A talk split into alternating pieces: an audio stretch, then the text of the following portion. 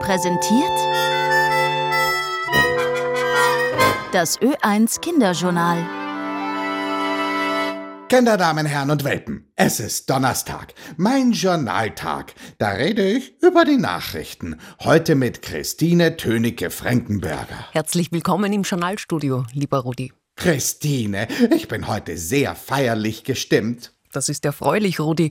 Und darf man auch erfahren, warum? Ja, wir haben schon wieder einen Nobelpreis und schon wieder in Physik. Hm, Österreich ist ja ein tolles Physikland, nicht wahr? Du hast recht, wenn du sagst, dass so etwas sehr feierlich ist. Diese Woche ist Nobelpreiswoche. Dieser Preis wird jedes Jahr verliehen. Es bekommen ihn Leute, die etwas Besonderes für die Medizin, die Physik, die Chemie, die Literatur oder den Frieden gemacht haben.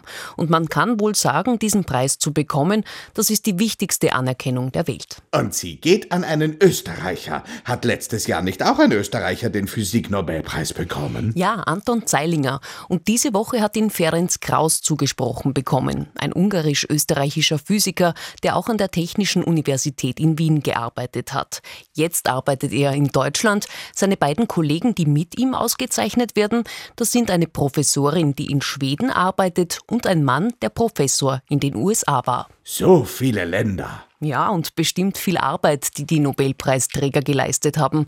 So ist es vielleicht gar nicht so wichtig, aus welchem Land sie kommen, auch wenn man sich natürlich freut, wenn jemand, der auch in Österreich geforscht hat, so einen wichtigen Preis bekommt. Christine, äh, was ist denn da eigentlich erforscht worden? Sie haben an ultrakurzen Blitzen geforscht. Wirklich ultrakurz. Wie kurz? Sehr kurz. Findest du eine Sekunde kurz? Sehr kurz. Ja, und hier geht es um den Bruchteil einer Sekunde. Nicht wie beim Skirennen um Zehntelsekunden oder Hundertstelsekunden, was auch schon sehr wenig ist.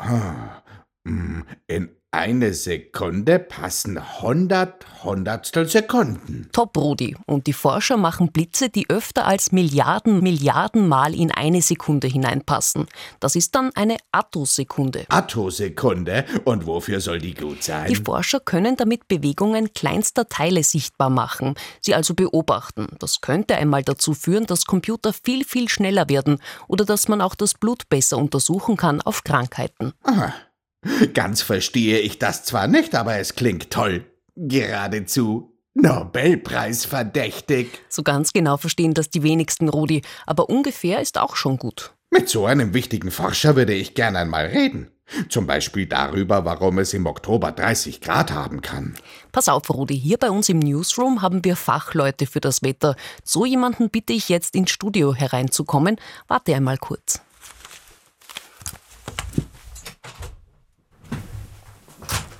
Hallo.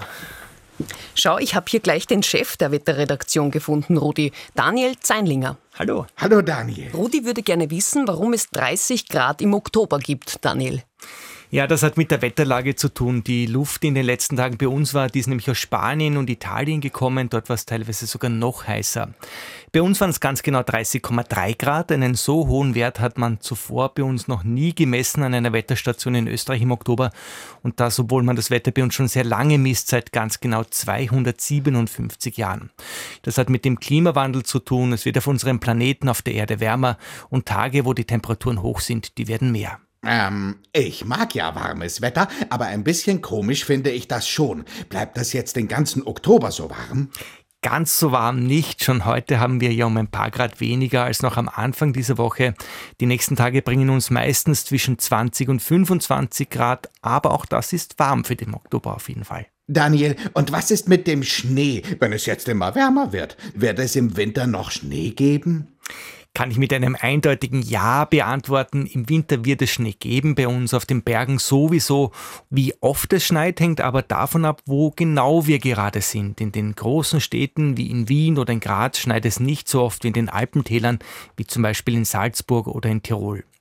Aber auch in Zukunft wird es auf jeden Fall Winter geben, wo es viel Schnee geben wird, weil es gibt starke Schwankungen beim Wetter und damit wird es auch in Zukunft manchmal kalte Winter geben mit viel Schnee. Danke, Daniel. Danke, Christine.